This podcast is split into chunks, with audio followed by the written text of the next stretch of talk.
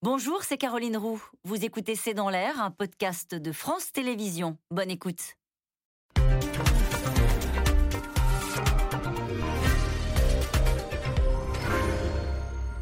Bonsoir à toutes et à tous. Ce sera peut-être l'un des thèmes centraux et inattendus de cette élection présidentielle, l'héritage, les droits de succession.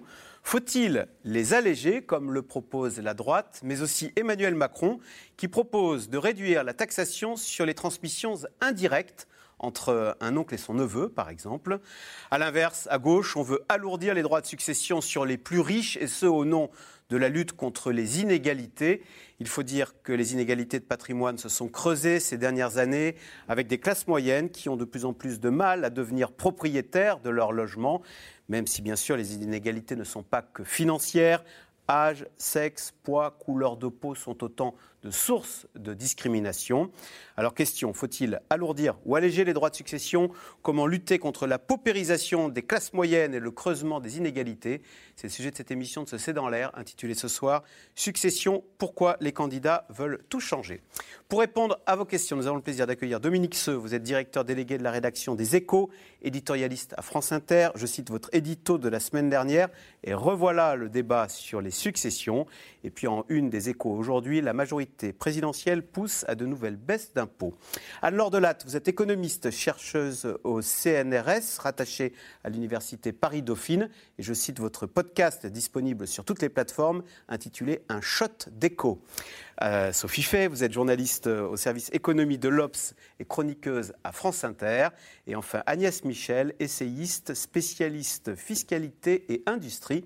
Merci à tous les quatre de participer à cette émission en direct. Alors Dominique Seux, je l'ai dit dans l'introduction, est-ce que la taxation, l'héritage pourrait être l'invité euh, surprise de cette élection présidentielle qu'on n'attendait pas. absolument, c'est presque une grande surprise parce que ce débat arrive assez rarement dans les présidentielles. Si on réfléchit depuis une trentaine d'années, euh, il n'est jamais monté euh, tout en haut de, la pile. Alors, qu'est-ce qui se passe? On voit bien que euh, les sujets fiscaux occupent toujours une place importante dans, un débat présidentiel. Mais ils sont déjà presque tous utilisés. L'ISF, on en parle à chaque élection présidentielle on n'a pas l'impression que l'ISF devienne euh, un vrai débat remonté. C'est vrai que les candidats de gauche euh, souhaitent son rétablissement, mais pour l'instant, il n'occupe pas la une des médias. L'impôt sur le revenu non plus. C'est assez paradoxal. Alors évidemment, on ne connaît pas tous les programmes. Hein. On, ne connaît pas euh, ni le programme de Valérie Pécresse, ni celui d'Emmanuel Macron. Donc évidemment, il, manque une, une, partie importante. Mais ce sont effectivement les successions et les donations qui prennent une certaine place. Et quand on regarde le programme, euh, Anne Hidalgo en a parlé en présentant son programme euh, hier matin.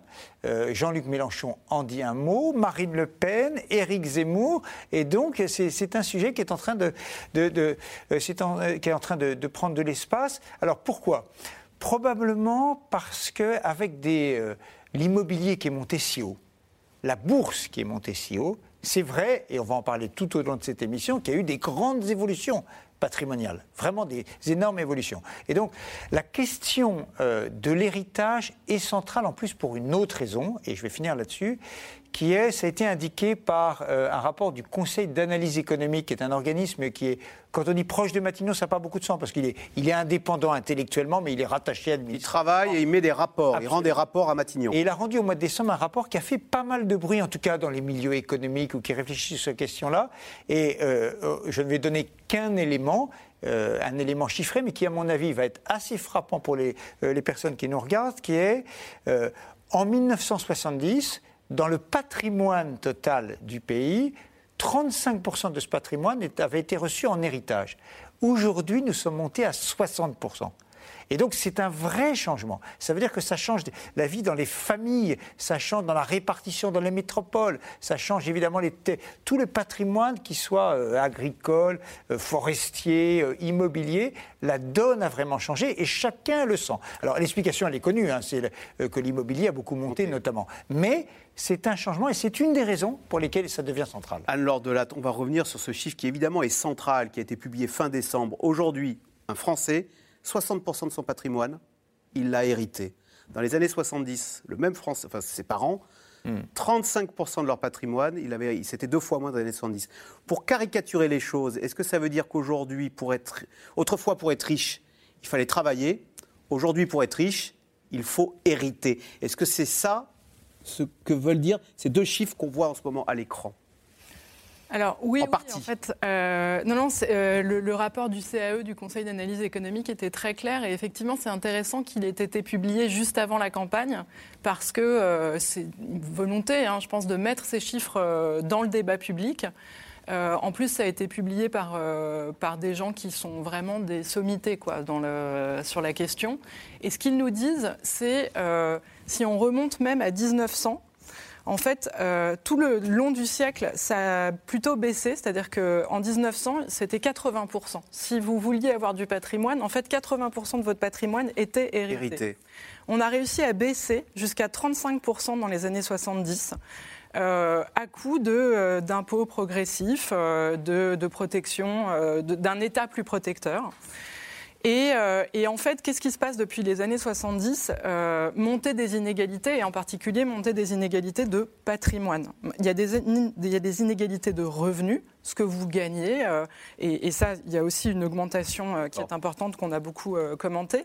Mais celle qu'on commente aujourd'hui, c'est celle de patrimoine parce que finalement, si vous voulez arriver à un niveau, à un pouvoir d'achat élevé, c'est votre patrimoine qui va vous permettre euh, ça.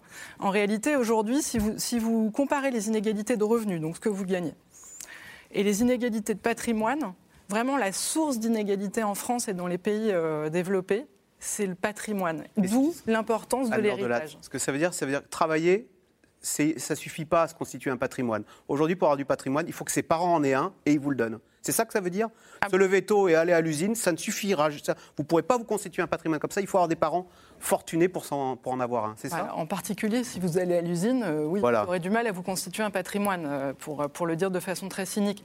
Mais vous aurez, euh, eh bien, vous êtes passé effectivement aujourd'hui, 60% de votre patrimoine, vous l'avez hérité. Donc à un moment, euh, évidemment la difficulté. Alors Sophie Fay, il y a un autre chiffre qui ne sort pas du Conseil d'analyse économique sur les successions, mais alors qui lui est encore plus fort.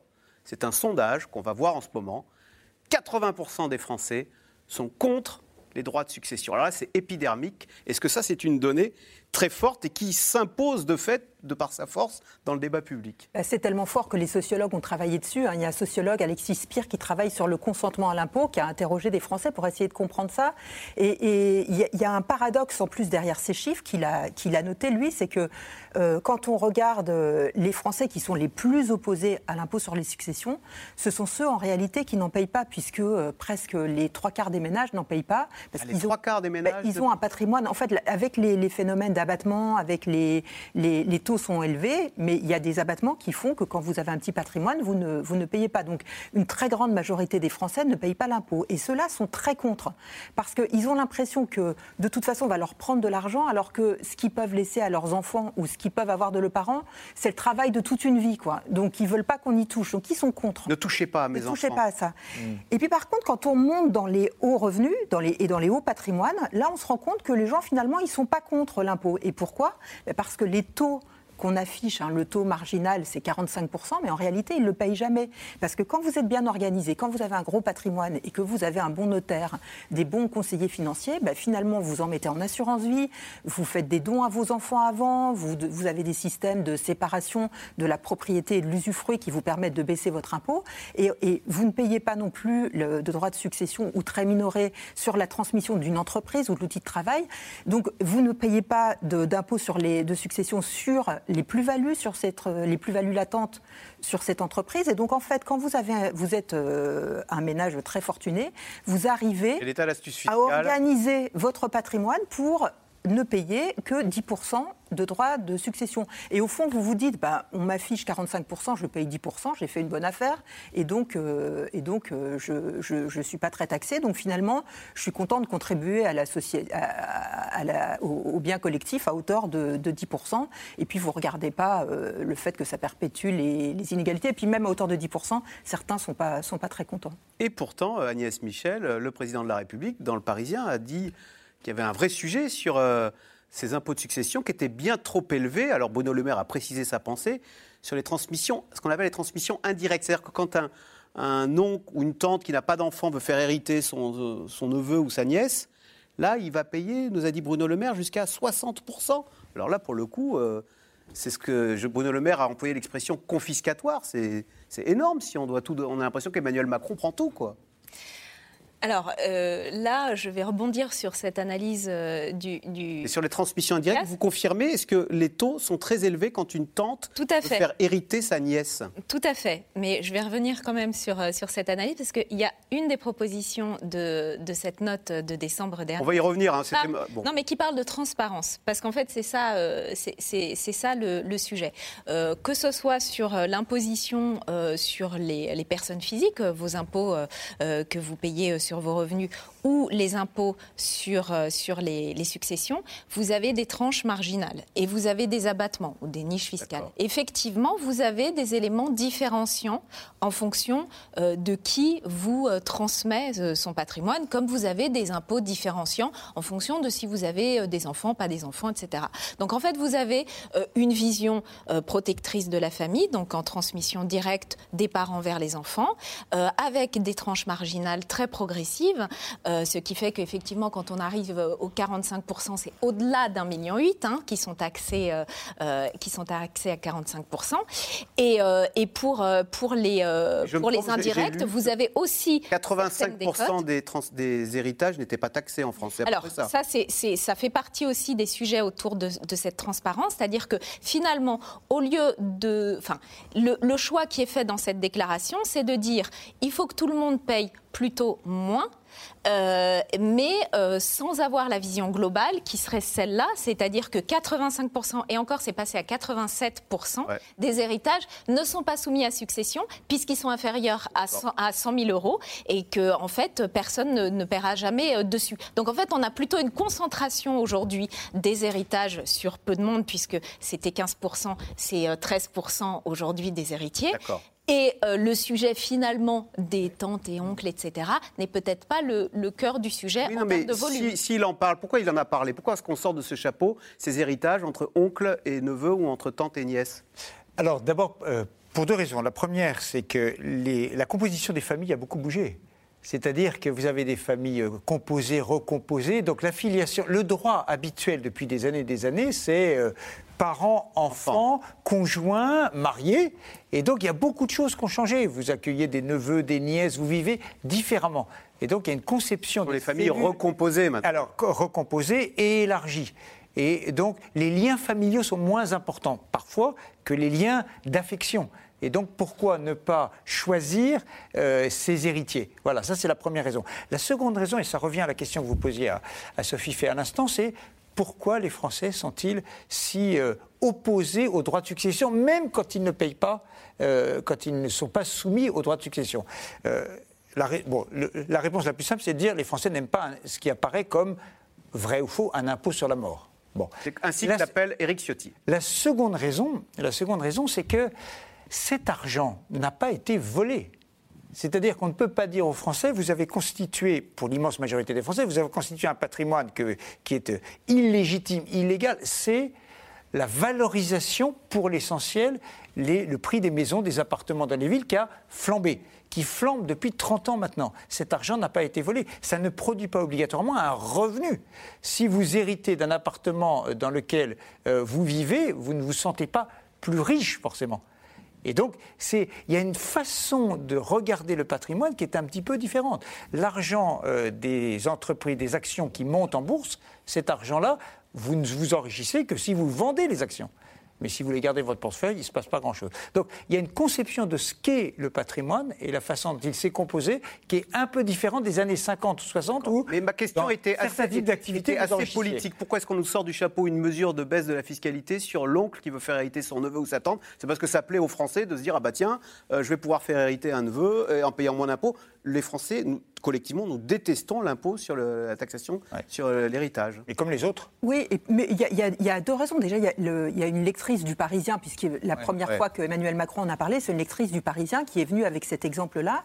Et puis la deuxième raison, c'est que ce taux de 60% qu'on paye sur les successions qui ne sont pas en ligne directe, ou qu'on peut payer, par exemple, si vous n'êtes pas euh, marié avec votre conjoint, ou que un, si- dans une famille recomposée, si vous voulez faire hériter un enfant que vous avez euh, élevé, mais qui n'est pas euh, qui n'est pas votre, qui est l'enfant de votre conjoint, mais pas, pas le vôtre, vous avez ces, ces, ces, taux très élevés. Et ces taux très élevés, ils sont. La France est un pays qui a le taux marginal le plus élevé. Et vous savez, quand on fait les comparaisons internationales, on compare les taux, on ne regarde pas forcément l'assiette, on compare les taux. Et la France, de ce point de vue, est un des pays qui taxe le plus les successions euh, et, donc, euh, vous savez, il y a quand même cette idée d'attractivité, de, concurrence fiscale entre les pays. Donc, il y a aussi cette, volonté de, montrer ça. Alors après, est-ce que euh, si on fait baisser ce taux-là, est-ce qu'on réfléchit à, remettre à plat l'ensemble pour que les plus hauts patrimoines payent Ça peut être un donnant-donnant.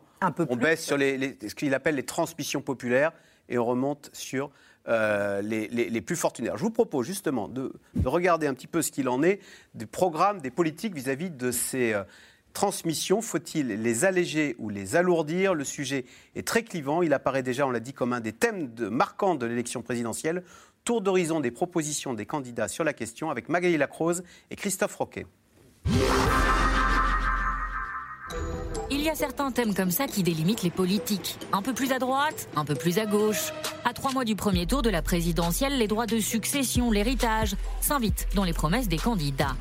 Et même ceux qui ne le sont pas encore. Tant qu'il sera aux affaires, dit-il, Emmanuel Macron n'augmentera pas les impôts, pas d'alourdissement des droits de succession donc, confirmé par son ministre de l'économie plutôt que de faire des ajustements systématiques, la stabilité fiscale me paraît préférable. Après, si on rentre encore plus dans un degré de détail, quand vous regardez sur la transmission, en ligne directe, la fiscalité reste raisonnable. En ligne indirecte, c'est-à-dire si vous transmettez un neveu que vous aimez beaucoup ou une nièce, bah là, la fiscalité est effectivement extraordinairement élevée, elle est très pénalisante.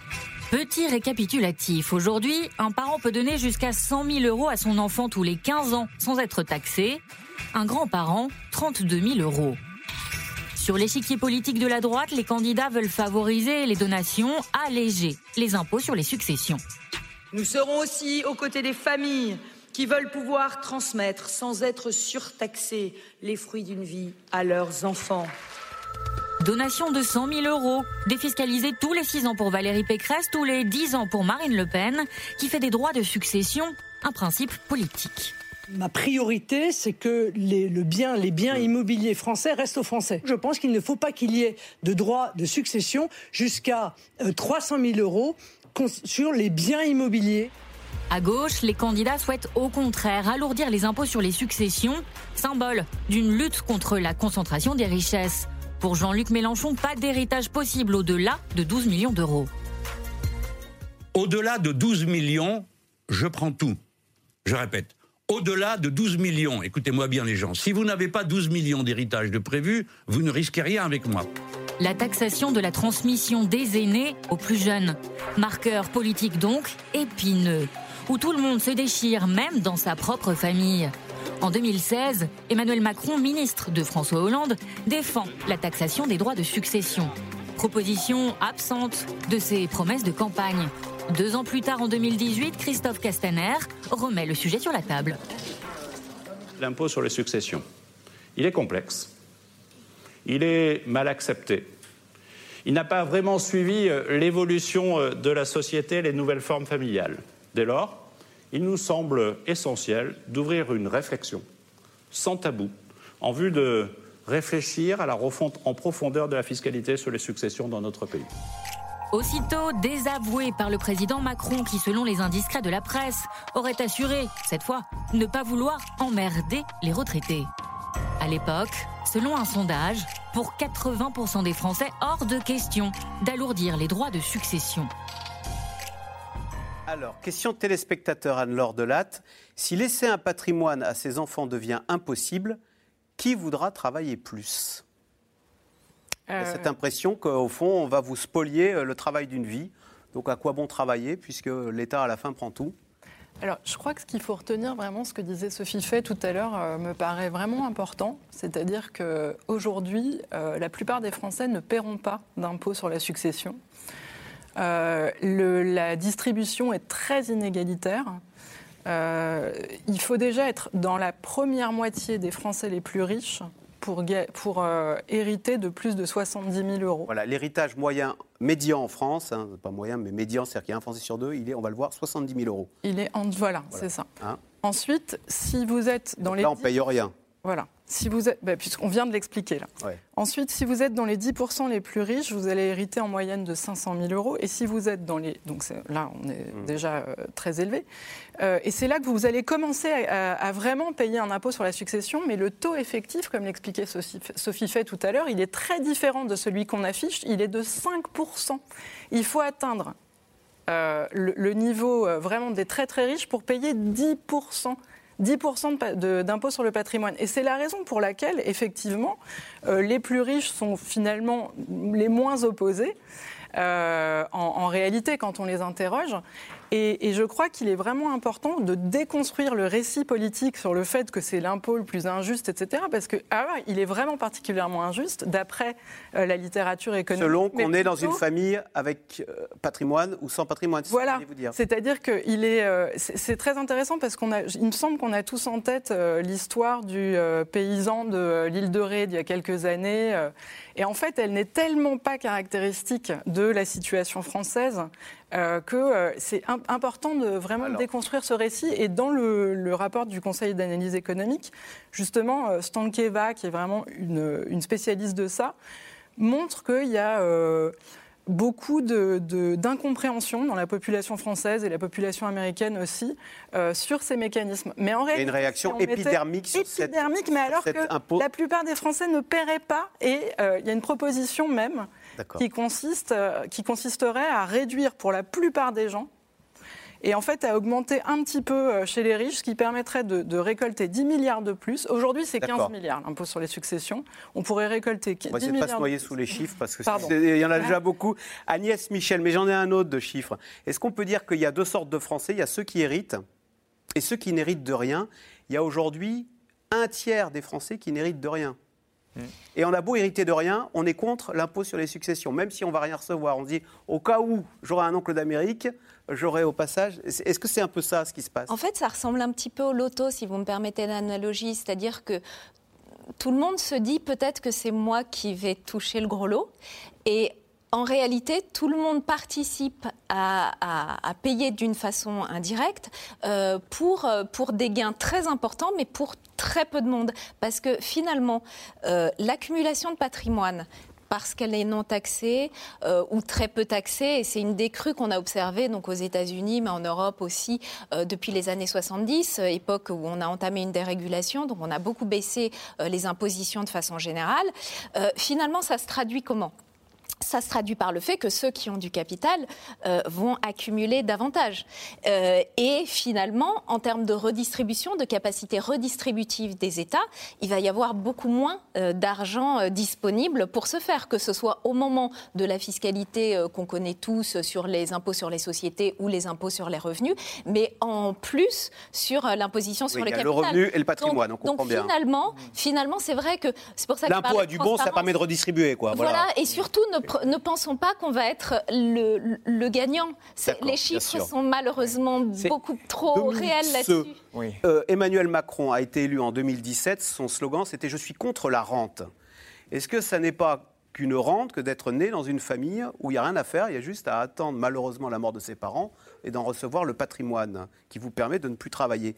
Est-ce que pour le coup, euh, il n'y a pas une contradiction euh, entre Emmanuel Macron qui veut baisser l'impôt sur les successions et qui se dit contre l'économie de la rente Alors, Emmanuel Macron a changé de pied, puisque euh, dans sa campagne présidentielle de 2017, et, et il avait dit Je supprimerai l'ISF ou je l'aménagerai fortement pour garder l'impôt sur la fortune immobilière, mais su- supprimer l'autre partie de l'ISF, et je baisserai la fiscalité sur les revenus du capital. Et en contrepartie, sans doute, j'augmenterai pour lutter contre les rentes, euh, la taxation du capital et la taxation des successions. Et c'est la proposition que nous avons vue de, de Castaner tout à l'heure. Euh, Qui s'est il fait a- qui s'est fait rabrouer. immédiatement taclé, d'ailleurs avec une formule qu'on a retrouvée depuis, puisque Emmanuel Macron aurait dit à l'époque, donc il y a quand même trois ans, il faut arrêter d'emmerder les Français avec les successions. C'est une formule qui aujourd'hui résonne particulièrement. Euh, donc il y a un virage. Pourquoi il y a ce virage? On le dit depuis le début de cette émission, parce que c'est épidermique. Mais c'est vrai que sur le plan intellectuel ou sur le plan de la, la réflexion fiscale, il est plus logique de détaxer le capital et d'augmenter euh, la taxation sur, le, sur, sur les Il successions. vaut mieux taxer le capital à la mort d'une personne que durant ben, pour, éviter, pour éviter que se constituent euh, des, euh, des patrimoines qui se transmettent et qui gonflent de génération des dynasties, c'est effectivement pour remettre les compteurs à zéro. À chaque génération. À chaque naissance, si vous voulez, remettre, c'est plus logique. Attention néanmoins, la majorité euh, des Pourquoi la droite Parce qu'il n'y a pas qu'Emmanuel Macron, la droite qui ne cesse de mettre en avant la valeur travail, le mérite. Euh, les successions, c'est un peu le contraire du mérite. C'est moi, je fais pas grand-chose, mais mes parents, ils ont bien travaillé. Mais la, la- la droite, coup, euh, la, la- la droite s'appuie sur euh, la réaction épidermique des Français, quel que soit leur niveau et leur statut social, mais c'est aussi parce que la France est un pays qui, par ailleurs, taxe quand même pas mal. Alors, on- qu'on appelle ça des cotisations sociales, évidemment, c'est du revenu différé, mais que les cotisations sociales, euh, la CSG. Donc c'est par électoralisme que la droite euh, dit est ah ben contre les impôts sur les oui, oui. Mais attention, la majorité, la majorité des Français ne payent pas d'impôt sur les successions. Mais ça, on l'a bien compris. On. On l'a bien compris, mais il reste quand même une part des Français qui payent un impôt sur les successions. Quand on regarde les statistiques de l'OCDE, l'OCDE, donc c'est l'Organisation économique internationale qui fait des études pour l'ensemble des pays développés, une petite quarantaine de pays. Sur l'ensemble de, ces- de cette grosse trentaine de pays, la France arrive en troisième position pour la taxation des donations et des successions. Il y a deux pays Cette, dans ces cette pays réaction épidermique, elle est mondiale. Quoi. ben, euh, Partout oui, dans le monde. Elle est euh, mondiale et la France est un peu au-dessus. Deux pays développés seulement dans le monde taxent plus les, en, re- en recettes, en produits pour l'État. C'est la Belgique et la Corée du Sud. Tous les autres taxent moins. Donc attention quand même à ne pas dire qu'en en fait personne ne paye rien. Alors, Sophie Fay, quand la gauche dit. euh, D'abord, est-ce qu'elle est suicidaire, la gauche, en se prononçant pour l'impôt sur euh, les successions? Alors, même si Jean-Luc Mélenchon place la barre très haute, hein, parce qu'il dit euh, au-delà de 12 millions, euh, je prends tout, mais ça veut dire que, bon, il n'y a pas beaucoup de Français qui ont plus de 12 millions. Ouais. Alors, elle n'est pas suicidaire parce que. euh, Politiquement, j'entends. Hein. Alors, po- politiquement peut-être, mais elle, elle a lu les rapports d'économistes. Et il y a eu le rapport du CAE, mais vous avez aussi un rapport qui a été demandé par Emmanuel Macron, qui a été fait par Olivier Blanchard et Jean Tirole, qui disait lui aussi qu'il fallait reposer cette question. Et Emmanuel Macron, avant d'être candidat, était tous les économistes qu'il conseillait, hein, de Jean Pisani-Ferry, Philippe Martin, enfin tous les économistes qui étaient autour de lui, lui disaient il faut euh, augmenter l'impôt sur les. OK pour l'ISF, En OK fait, il y a un consensus des économistes pour dire qu'il faudrait un peu plus taxer euh, Il un les héritages. Oui, il y a un consensus des économistes en France et aux États-Unis. Il y a un consensus partout. Donc, euh, donc lui, il, il écoutait les économistes, mais quand il a écouté l'opinion, il a dit ça, on le fera jamais, y compris quand il était candidat en 2017. Ils sont revenus à la charge et il est toujours, euh, il est toujours au même point. Et la droite aussi, mais la gauche, elle a lu les rapports et dit, eh ben, effectivement, on ne peut pas continuer. Euh, Vous voyez quelqu'un qui veut acheter un appartement dans une grande ville où les, où les prix de l'immobilier ont monté. En- S'il hérite pas, si il peut rien uniquement faire. par son travail, il n'a pas suffisamment d'apport personnel où il va voir quelqu'un qui arrive, qui vient de recevoir de l'argent de ses parents et qui va faire une offre. Et ça s'étend aux autres villes. Ça va être la même chose dans les villes, euh, dans toutes les villes euh, sur le long du littoral. Et donc ça, ça crée, ça pose quand même un problème. Bon, donc, euh, donc la, la pour les gauche- transmissions, Anne Hidalgo, dans son programme présenté hier, dit je vais baisser les petites successions. Elle dit la même chose. C'est assez drôle. Mais augmenter- Même la gauche, en fait, euh, elle, elle- elle parle surtout en disant je vais les baisser pour les petites successions, alors qu'ils ne payent déjà pas. Est-ce que ça pose pas quand même un problème, Dominique Seux, pour les transmissions d'entreprises? Quand euh, euh, Jean-Luc Mélenchon dit au-delà de 12 millions, je prends tout, ça veut dire que bah, LVMH ou Kering vont être nationalisés euh, Comment il ne, il ne dit pas en fait ce que ça veut dire. Est-ce que je prends tout, y compris pour les entreprises? On ne sait pas du tout. Euh, c'est vrai que dans son état d'esprit général, on peut supposer que oui, mais honnêtement, je n'en sais strictement rien. Il existe beaucoup de mécanismes aujourd'hui, hein, notamment, il y, en a, beaucoup, mais il y en a not- notamment un qui est très connu, qui s'appelle le pacte Dutreil, qui permet euh, en gros d'échapper aux droits de succession, parce qu'il faut bien que les entreprises euh, familiales, les ETI, les entreprises de taille intermédiaire, dans tous nos territoires, puissent se transmettre sans être achetées par des fonds ou, ou dépérées. Il existe des mécanismes. Euh, je ne sais pas si Jean-Luc Mélenchon est allé dans ce détail-là. On en parlait, pour être tout à fait franc, avant l'émission et on se posait ensemble cette question-là. Alors Je là, pas la réponse. pour le coup, Anne-Laure Delatte, est-ce qu'on peut se dire, euh, si euh, on taxait l'héritage, les gros héritages à chaque génération, bon, bah, il n'y aurait pas Michelin, il n'y aurait pas L'Oréal. Si le fondateur de L'Oréal avait dû, dès la première génération, euh, redistribuer tout ce qu'il avait créé pendant sa vie, bon, bah, L'Oréal, aujourd'hui, ne serait pas ce qu'il est aujourd'hui. Euh, le, pacte du trade, c'est euh, notamment la plus grosse source d'exonération en France. Hein. Euh, donc, toujours dans le rapport du CAE, c'est vraiment la première. Permet de ne pas démanteler une entreprise à la mort de son fondateur. Oui, mais qui permet aussi euh, d'avoir des taux effectifs extrêmement bas. l'entreprise reste dans la famille et échappe à toute transaction. Oui, et encore une fois, d'être, euh, quand vous êtes dans les 1% les plus riches, de payer très peu. Alors d'un point de vue industriel, est-ce que pour le coup, la nation, on peut se dire, peut y gagner en gardant du coup des entreprises qui ne sont pas éclatées Oui, oui. En fait, la question que vous posez, c'est est-ce que, euh, est-ce que finalement, quand je taxe le capital, si je dois redistribuer, est-ce que je vais avoir une efficacité économique ou pas? Voilà. Euh, est-ce que la justice sociale est plus importante que l'efficacité économique? C'est des, questions philosophiques euh, qu'on peut se poser. Eh bien, euh, en fait, le, fait de taxer le capital, il n'y a aucun résultat dans la littérature économique qui vous dit que ça n'est pas bon pour l'investissement. et là, il y, a, vraiment une littérature aussi très cohérente sur le fait que non, ça ne décourage pas l'investissement. Et une des raisons pour lesquelles ça ne décourage pas l'investissement, c'est qu'en fait, l'investissement, il n'est pas financé de cette façon-là. ensuite, du coup, la raison pour laquelle. ça veut dire qu'il ne peut plus y avoir d'entreprise familiale alors Si, si. Non, alors, encore une fois, euh, taxer, on ne va pas taxer à 100%. Enfin, je, pense que le, rapport du CAE est assez clair là-dessus. Euh, et si, euh, à mon avis, si Jean-Luc Mélenchon parle des 12 millions, c'est que dans le rapport du CAE, on parle de 13 millions. En fait, il faut être dans les 0,1% des Français les plus riches pour gagner 13 millions. Ah bah à mon avis, ce seuil vient de là. Mais juste. Le, point, c'est euh, est-ce que, euh, alors, est-ce que vous allez décourager l'investissement euh, la, raison pour laquelle on met un impôt sur les successions, c'est une redistribution. C'est juste essayer de rebattre les cartes à chaque génération. Il n'y a aucun effet d'inefficience économique qui a été montré dans la littérature économique. Donc, voilà, je, pense que c'est hmm. assez clair. Alors, dans le monde, les écarts de patrimoine dont on parle se sont creusés en effet au cours de ces dernières années. D'après les récentes études, les 10% les plus riches possèdent désormais les trois quarts des richesses mondiales. Et la crise sanitaire, bien sûr, n'a rien arrangé. Sujet de Léa Dermidjian et Diane Cacciarella.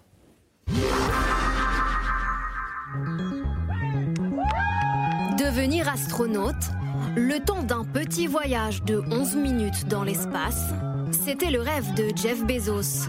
Et pour le réaliser, le fondateur d'Amazon a créé son entreprise de tourisme spatial. L'espace, nouveau terrain de jeu des milliardaires. Sur ce que ça fait? Oh my God Oh mon Dieu, mes attentes étaient élevées et elles ont été largement dépassées. Au club des fortunes stratosphériques, le patron de Tesla, Elon Musk, Mark Zuckerberg, le fondateur de Facebook, Bill Gates et un Français, patron de LVMH, Bernard Arnault. En 25 ans, la part de la richesse mondiale possédée par les milliardaires a triplé. Aujourd'hui, les 10% les plus riches détiennent 76% de la richesse mondiale, alors que les 50% les plus pauvres n'en possèdent que 2%. Sur le podium de l'inégalité, l'Amérique latine, le Moyen-Orient et l'Afrique subsaharienne. Là-bas, les plus pauvres ont à peine 1% de tout ce qu'il y a à posséder. Le Covid a exacerbé les inégalités mondiales. Hein. C'est plus de 3600 milliards d'euros de capitalisation boursière supplémentaire pour les milliardaires de ce monde d'un côté, et puis de l'autre côté, 100 millions de personnes supplémentaires rejoignent les rangs de l'extrême pauvreté, notamment en Inde, au Brésil, les populations rurales. En France, selon l'INSEE, en 2020, 9,3 millions de personnes étaient en situation de pauvreté. il me reste euh, pas grand-chose, 8 euros, donc je vais voir euh, qu'est-ce que je peux acheter avec. Voilà. On ne peut pas se permettre de tout, hein. il, faut, euh, il faut expliquer aux enfants, tu ne peux pas faire ça, tu ne peux pas avoir ça parce que, parce que voilà, parce que c'est pas ça qu'on est pauvre, mais on, a du mal à s'en sortir. Voilà. Des Français qui le plus souvent travaillent, mais ça ne suffit pas. On travaille, on mange, on dort. On dort, on mange, on travaille, c'est tout. fait plus de sorties, plus de voyages, plus de. Voilà. C'est. Euh, même le cinéma, le billet de cinéma, il est très cher. Donc euh, voilà, vous allez où? On se rabat sur la télé, puis voilà. Et même. Voilà. Des inégalités entre les plus riches et les plus pauvres, visibles aussi quand il s'agit de pollution. En 2019, les 10% les plus riches ont émis près de 48% des émissions mondiales de CO2 contre 12% pour les plus pauvres. Des modes de vie plus polluants, avec l'utilisation de plus en plus fréquente des jets privés. En Russie, par exemple, depuis la crise sanitaire, cette entreprise croule sous les demandes. Avant la pandémie, beaucoup de nos clients n'avaient jamais utilisé nos services de jet privé. Avec la crise sanitaire, de nombreux clients des classes affaires des compagnies aériennes se sont tournés vers notre marché. Et ils recherchent une occasion de s'envoler avec un certain standing. Des riches qui polluent plus. À partir de ce constat, Greenpeace propose de taxer les ménages les plus fortunés avec la création d'un ISF climatique. Sophie Fay, euh, question téléspectateur de Claire en Haute-Garonne. À quel âge en moyenne hérite-t-on? Alors, on hérite à À 50 ans. Ce qui est beaucoup plus tard qu'autrefois, autrefois Ah bah oui. 30 ans.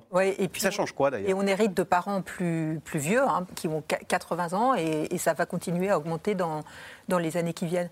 Ben, ça change quoi? Ça change que le patrimoine tourne, tourne beaucoup, moins, beaucoup moins vite. Alors ça, c'est un des, un des points qu'on peut donner à, euh, aux, candidats qui disent qu'il faut euh, faciliter les, les donations. Donc ça, ça n'augmente pas, les, ça réduira pas les inégalités, ça va les augmenter, mais ça va permettre peut-être de, de, de, de fluidifier. Parce qu'on le- n'utilise pas la- les- l'argent de la même façon quand on a 50 ans que quand on en a 25 et qu'on... C'est-à-dire que euh, ce qui serait bien, c'est de pouvoir faciliter les donations de grands-parents à petits-enfants. Parce que c'est vrai, le moment où on s'installe dans la vie, on constitue le patrimoine dans lequel on va habiter, on va peut-être accéder à la propriété, on a besoin d'acheter une voiture. Lancer une entreprise. Voilà, lancer une entreprise, pourquoi pas C'est plutôt à 30 ans qu'à 50 ans où on a déjà fait une partie, une partie de sa vie. Et donc, le système fiscal fonctionne peut-être euh, pas de manière cohérente avec ce que ce qu'est notre vie aujourd'hui.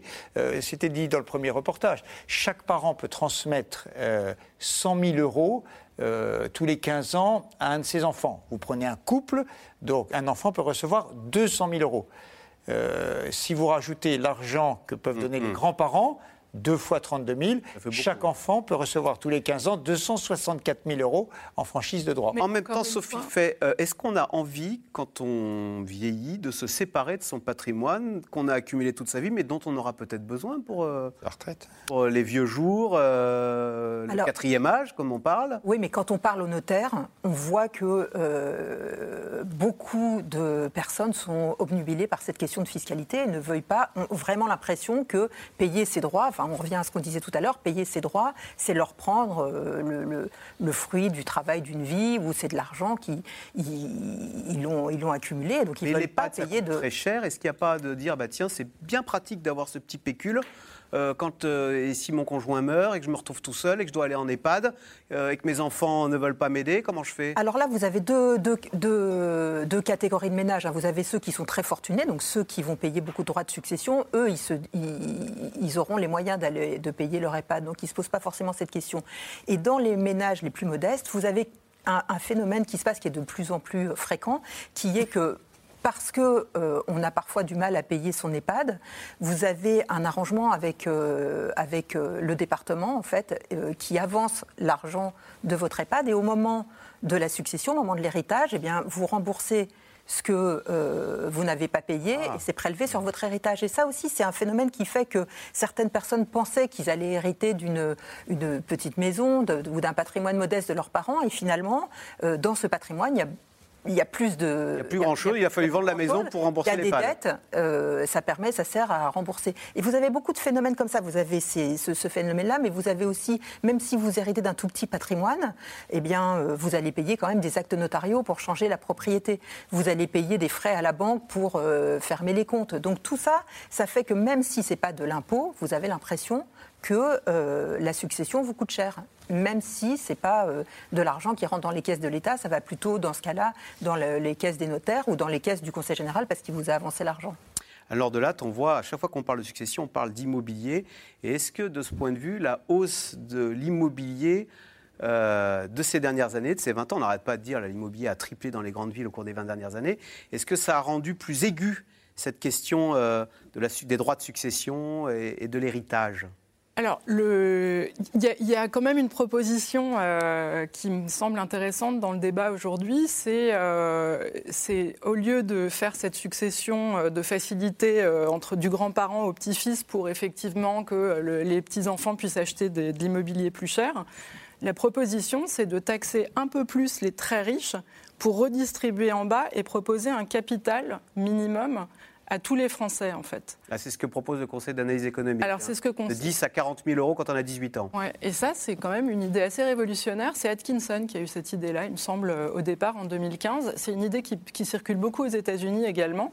Donc, au lieu de parler de revenu minimum euh, universel, on parle d'un capital universel. Et ça, c'est une bonne façon de redistribuer et éventuellement de monter votre boîte si vous le voulez. Parce que, vous savez, aujourd'hui, euh, lancer une entreprise, c'est plutôt réservé à euh, des familles euh, qui sont très riches au départ, qui ont reçu une très bonne éducation. Enfin, il n'y a pas une vraie égalité sur comment est-ce que je peux lancer ma boîte si j'ai une bonne idée aujourd'hui. Dominique Seux, est-ce que on, on, parle beaucoup d'inégalité en ce moment Est-ce qu'en fait, à la source de tout ça, c'est la montée de l'immobilier qui fait qu'on en parle autant et que c'est aussi criant et que il y a une soif d'égalité face à ce problème d'accès à l'immobilier qui serait trop concentré? Point d'interrogation.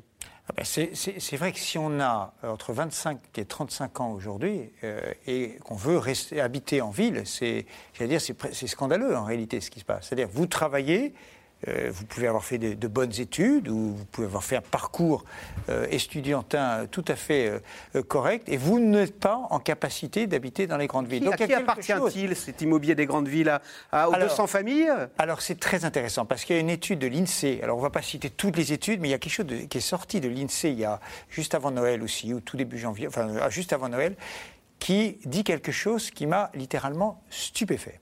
Si vous prenez les grandes villes aujourd'hui, euh, Paris, Lyon, Marseille, Nantes, je crois, euh, soit les deux tiers des appartements mis en location dans ces grandes villes appartiennent à des propriétaires qui ont plus de 5 logements.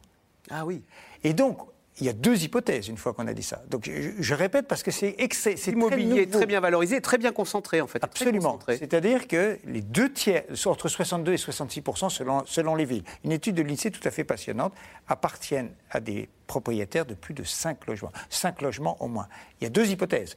Soit ce sont des immeubles qui se transmettent euh, de génération en génération, et il y a quelque chose qui est euh, qui, j'allais dire, qui n'est pas convenable, qui est euh, intellectuellement euh, aberrant. Il y a quelque chose, c'est vraiment de la constitution de, rente. En tout cas, il est normal de remettre un peu les compteurs Parce à zéro.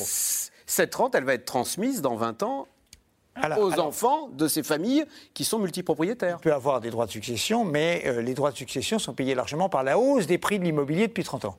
Et donc, vous avez euh, dans les grandes villes un capital qui se reproduit. Donc, il y a quelque chose qui, ne va pas.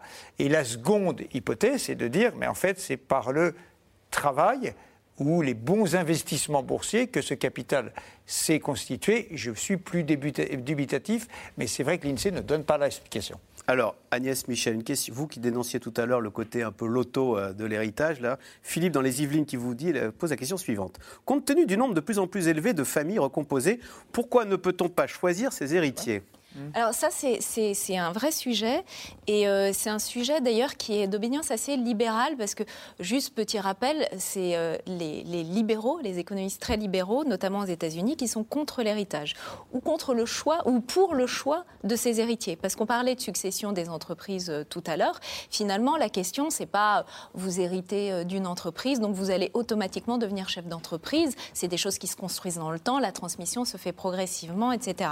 Donc, dans cette dans cette idée de ne pas créer une société de rentiers mais d'entrepreneurs, c'est créer en fait la dynamique, euh, la dynamique de, euh, euh, de qui va être son héritier et choisir finalement son héritier qui va être peut-être une personne, soit un neveu éloigné, soit quelqu'un de totalement hors de votre famille. Je cherche le plus compétent. À qui vous allez pouvoir transmettre. Et ça, ça c'est quelque chose donc qui est dans cette dans cette culture très libérale qui du mérite. En tout cas du choix d'attribution de, qui sera euh, de qui sera son héritier. Avec des avec euh, des, choses anecdotiques parfois ce sont des animaux de compagnie qui sont les héritiers. On a vu ça parfois c'est ça, ça va peut-être un petit peu loin. Euh, néanmoins c'est vrai qu'on peut se poser la question mais c'est un petit peu différent du taux d'imposition et de la philosophie de l'imposition du patrimoine, c'est finalement se poser la question de la famille telle qu'elle est aujourd'hui. Est-ce que le lien biologique descendant, ascendant vers le descendant est quelque chose d'absolu? Est-ce qu'il faut que... Ah bah on ne peut pas s'empêcher d'aimer ses enfants quand même. Non, mais moi, je ne juge pas ce qui se passe dans les familles. Mais aujourd'hui, la loi fait que euh, on ne peut pas déshériter un de ses enfants, même si ça fait 30 ans qu'on ne lui a pas parlé. On a aussi l'inverse, c'est-à-dire que si un parent qui vous a abandonné à la naissance vient vous réclamer euh, de quoi payer son EHPAD, justement, vous y êtes obligé. Donc il y a ce lien biologique aujourd'hui qui est très très important dans, dans la loi française et qui se traduit dans les questions de succession et qui, effectivement, vu les évolutions, nonobstant tout ce que vous pouvez penser de l'amour qu'on peut avoir au sein d'une famille biologique, euh, la question se pose sur finalement est-ce que cette législation correspond à la société telle qu'elle est aujourd'hui? Et finalement est-ce que c'est pas une problématique aussi euh, sur, euh, sur un certain nombre de transmissions et de recomposition du, du, du, paysage, notamment. Le droit français repose quand même sur l'égalité entre les enfants. Hmm. Et c'est-à-dire choisir ses héritiers, c'est abandonner un système qui fonctionne depuis deux siècles, qui est l'égalité entre les enfants.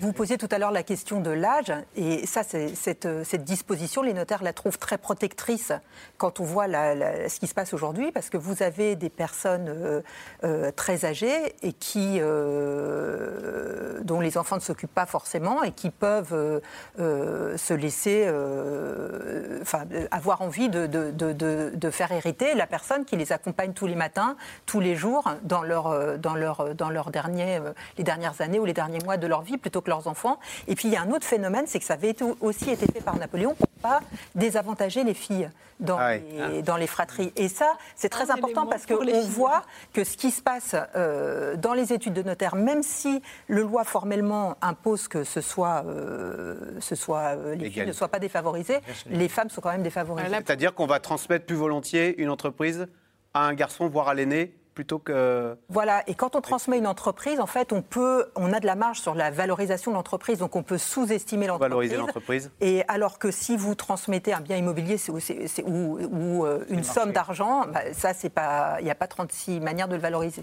Eh bien justement, on en arrive donc aux inégalités et aux discriminations qui persistent en France.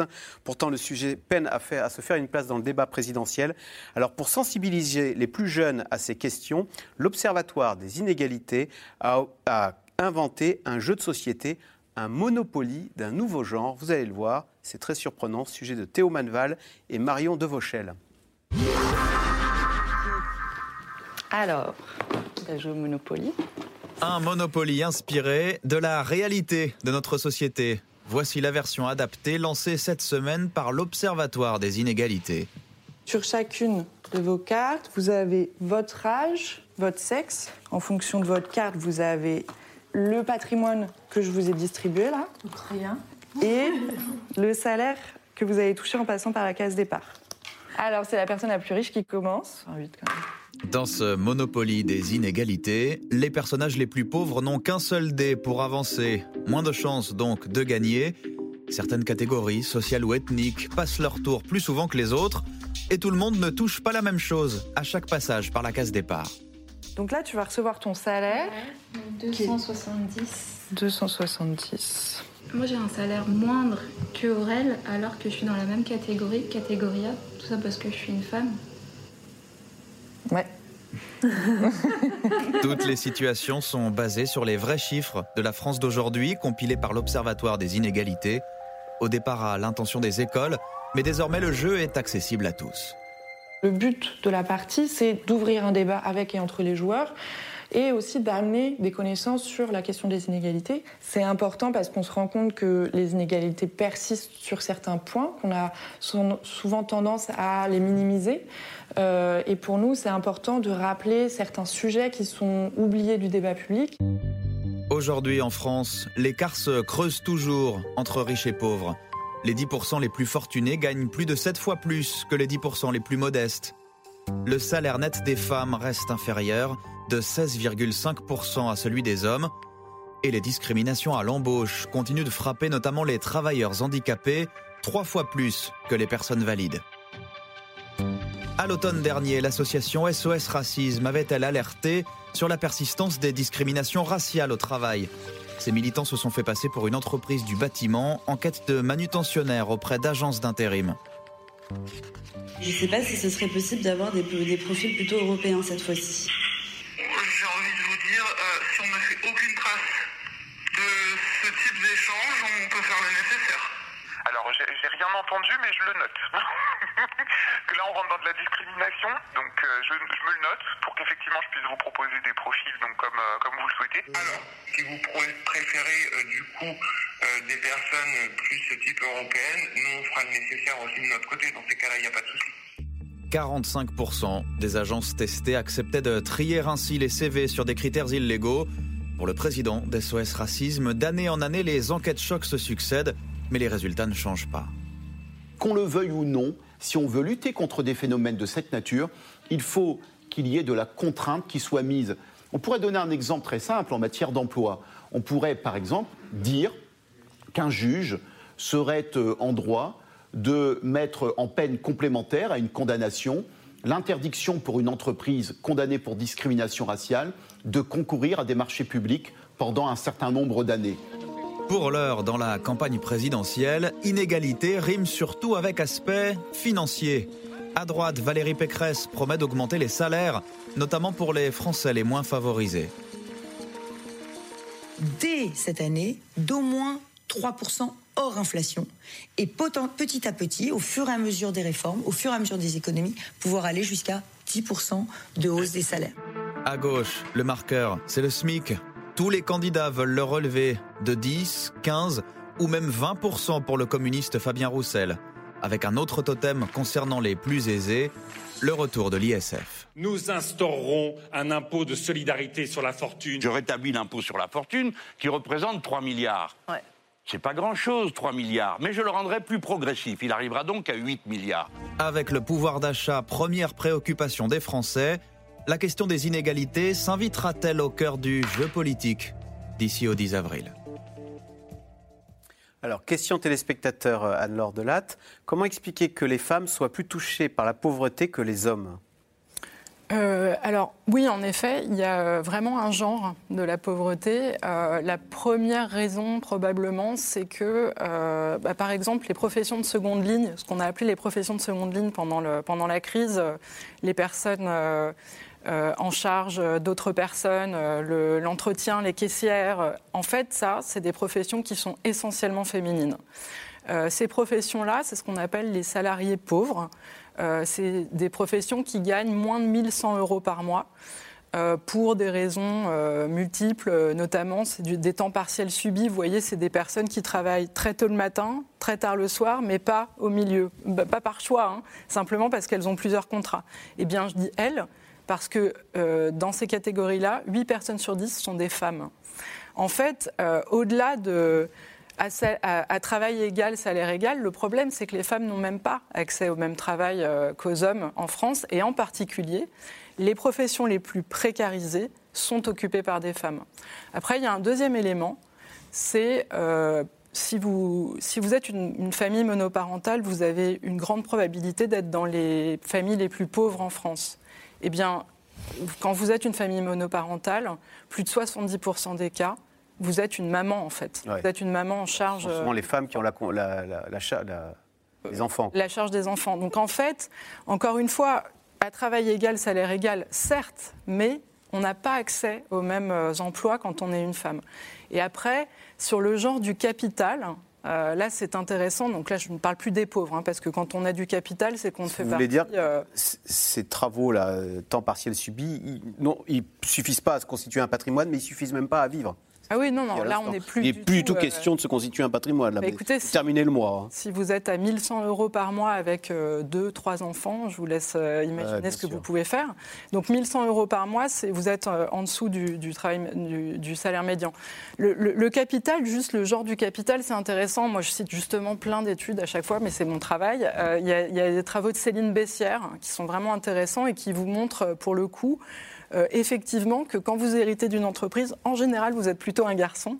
Euh, et, euh, et en fait, Dans les transmissions, il y a également il y a un genre du capital, mais qui est frappant dans les études sociologiques et économiques. Donc c'est c'est intéressant, c'est-à-dire que dans, à tous les niveaux de revenus, tous les niveaux de capital, on a une vraie inégalité entre les hommes et les femmes. Justement, parce que un patron, c'est un homme. Et est-ce que c'est pour ça que, justement, pour changer ces clichés, que Bruno Le Maire a déclaré dans votre journal, je crois que c'était en début de semaine, il a eu cette phrase, Bruno Le Maire, puisqu'on cherche un nouveau patron pour Orange, hein, pour diriger Orange, et il a dit à compétence égale, Bruno Le Maire souhaite que ce soit une femme qui, reprête, qui prenne la direction d'Orange. Donc une discrimination positive, ou en tous les cas du sexisme, enfin un choix délibérément de favoriser euh, les femmes à la tête d'une grande Ben, le- le- en tout cas, quand on regarde le CAC 40, c'est-à-dire les 40 plus grosses capitalisations de la bourse de Paris, on constate qu'aujourd'hui, il y a une seule femme, qui est Catherine McGregor, qui est à la tête d'Engie, qui a remplacé Isabelle Cocher. Euh, la question, c'est euh, est-ce une sur 40 Est-ce que ça correspond à une réalité d'aujourd'hui? La réponse est évidemment non. Et d'ailleurs, on doit constater que dans la plupart des pays autour de nous, euh, c'est euh, la proportion, l'équilibre. On ne peut même pas parler d'un déséquilibre. 1 à 40, on peut évidemment pas. voilà. Euh, et la France est un peu atypique. Alors, est-ce que c'est des questions de... Atypique dans quel sens Euh, Ah ben, D'avoir aussi peu de femmes Ah oui, absolument. Oui, oui, elle est atypique. Il faut regarder la tête des entreprises américaines. Il y a beaucoup des plus femmes. de femmes. Vous, vous regardez les, le- les, principes, et les principaux indices boursiers qui reflètent la taille des entreprises. Euh, et donc, euh, à compétence égale, il y a trois candidats pour l'instant pressentis qui sont évoqués.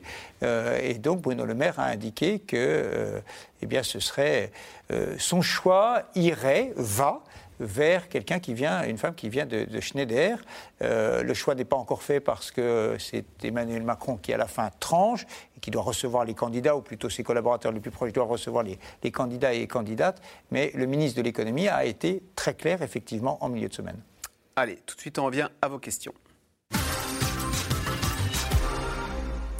Alors, si on baisse les impôts, comment renflouera-t-on euh, les secteurs de la santé, de l'éducation, de la culture, surtout en ces temps de pandémie? C'est vrai, Dominique, on ne parle que de baisser les impôts, et alors qu'on est en déficit et qu'on dit il faut euh, refonder l'hôpital public, refonder l'école et, euh, et la justice. Ah, mais il n'y a aucun doute que euh, le prochain quinquennat va, euh, va se poser une question importante qui est celle euh, que fait-on des dettes passées contractées pendant la crise du Covid?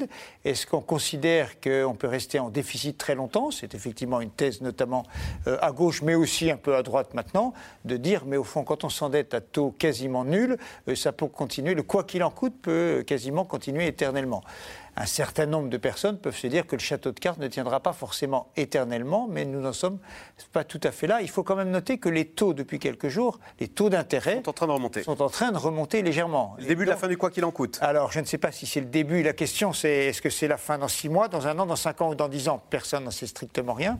Mais euh, l'argent gratuit, c'est une grande, euh, une grande habitude française de s'interroger assez peu sur les moyens de financer les dépenses que nous avons. Agnès Michel, c'est un conseil euh, euh, fiscal qui vous est demandé. Adrien dans le Doubs, je n'ai pas d'enfant. Comment puis-je faire léguer mon héritage à mes nièces sans qu'une grande partie euh, parte en impôts? Alors, les fameuses Ah. transmissions indirectes. Je vais rassurer, euh, je vais rassurer Adrien. Euh, Il y a un certain nombre de mécanismes. Alors, quand c'est un patrimoine immobilier, euh, il y a les, les systèmes de, de- de SCI. Il y, a, il, y a, il y a- il y a pas mal de choses qui permettent des transmissions. D'autant plus que quand vous transmettez des petites sommes par, euh, de, façon, euh, de, de façon diffuse, vous avez aussi une capacité à transmettre. Vous avez les assurances vie aussi où vous choisissez, euh, où vous choisissez le, le- le bénéficiaire. Donc vous avez déjà des dispositifs Vous pouvez voir son notaire. qui, qui, qui existent. Vous allez voir votre notaire, effectivement.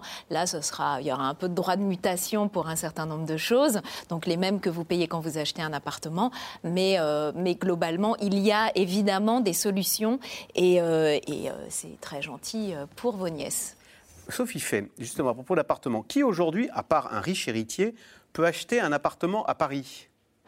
C'est- tout le problème. hein. Il n'y a plus de jeunes alors qui s'installent, de- qui venaient de la province, Non, qui- a- comme a- moi, quoi.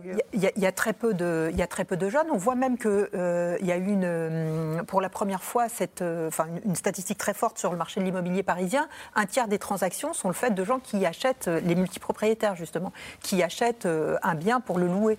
Et donc de plus en plus, on exclut euh, les jeunes. Alors ils y arrivent encore parce que les taux d'intérêt sont bas, mais c'est pas, c'est pas simple. Et surtout, il y a, sur- y il y a des, acheteurs qui eux ont un apport personnel, qui euh, n'ont pas besoin de conditions suspensives d'obtention d'un crédit, qui peuvent leur passer, euh, leur passer devant. Et puis vous avez des professions entières qui sont écartées du marché euh, parisien. On voit qu'il n'y a plus que 4% de- d'ouvriers et d'employés qui peuvent acheter ou qui, sont présents dans les transactions immobilières à Paris. Et puis même chose pour les, artisans et les commerçants qui sont eux aussi obligés de, partir. Ce qui, vous pose une question, hein, ça ressemblera à quoi la ville de demain? Bah, écoles ferment, euh, les habitants, Paris perd 11 000, ans- 11 000 Parisiens par an, je crois. Il y, a, il y a deux ans, j'étais entré dans une agence immobilière du 6e arrondissement à Paris, près du Jardin du Luxembourg. J'avais demandé, j'avais demandé aux, euh, aux agents immobiliers, mais dites-moi qui achète dans votre quartier?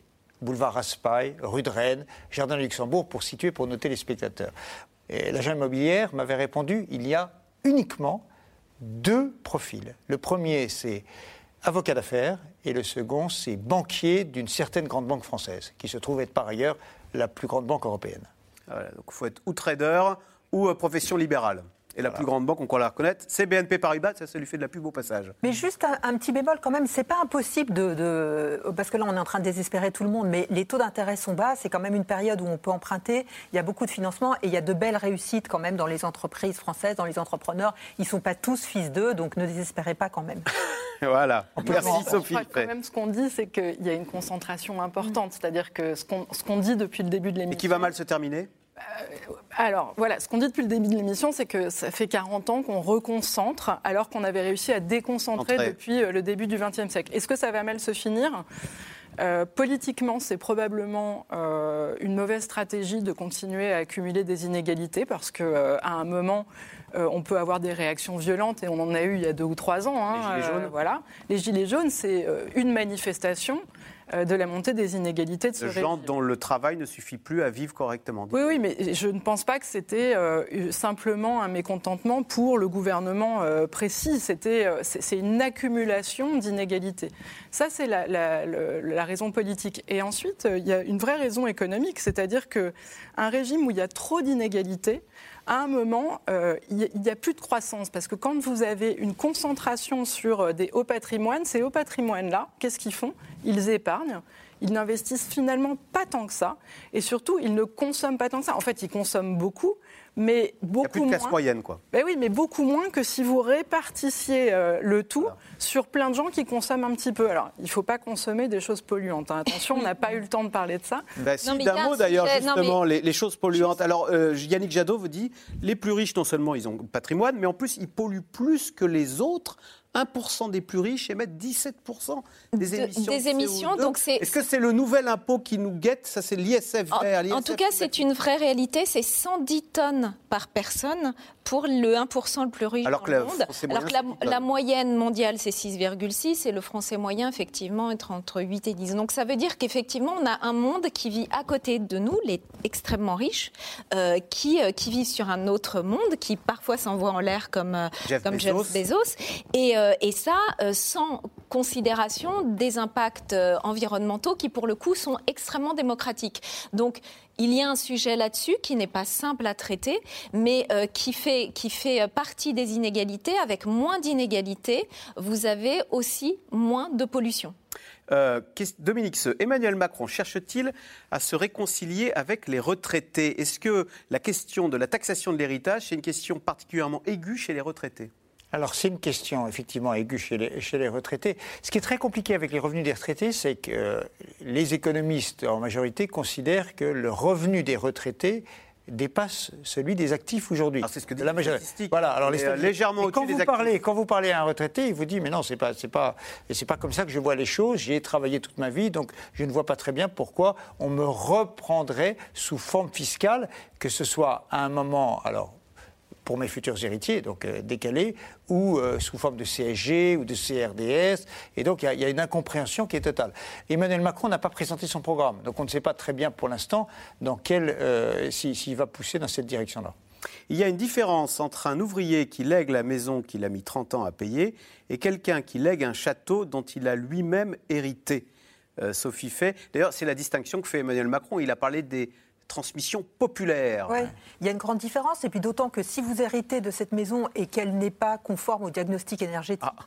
Va falloir faire. Dans, quelques années, vous ne pourrez plus la louer ou vous aurez du mal à la vendre et vous, euh, on ne va pas vous aider pendant que les milliardaires, eux, peuvent voyager en jet sans qu'ils soient euh, euh, pénalisés là-dessus. Donc ça, c'est vrai que c'est un sujet qui est peut-être pas, on est, qui est peut-être pas mûr tout de suite parce qu'il faut reconnaître que les, les, propositions doivent être mûries, mais, mais, mais c'est un sujet qu'il faudra poser clairement. Agnès Michel, oui, non. Peut-on hériter de dettes? Oh, mauvaise nouvelle, il n'y a que des dettes. on peut, on peut refuser un héritage, non? On peut refuser un héritage, mais on refuse tout. Ah bah. L'actif et le passif. Donc, eh ben voilà, c'est la fin de cette émission. Merci beaucoup euh, d'y avoir participé. Bien sûr, vous restez sur France 5 où la soirée continue avec C'est à vous et Anne-Elisabeth Lemoine. Bonsoir Anne-Elisabeth. Qu'y a-t-il au programme ce soir? Salut Axel, un prince déchu ce soir dans C'est à vous. Le prince Andrew, le cadet et fils chéri de la reine d'Angleterre accusé d'agression sexuelle, qui renonce à ses titres militaires et perd le droit de se faire appeler son Altesse royale. Une disgrâce qui affaiblit un peu plus la famille royale. On en parle avec certains de nos invités, avec nos invités. En voilà un qui n'héritera pas. Donc merci beaucoup. Euh, vous restez sur France 5 à suivre. C'est à vous.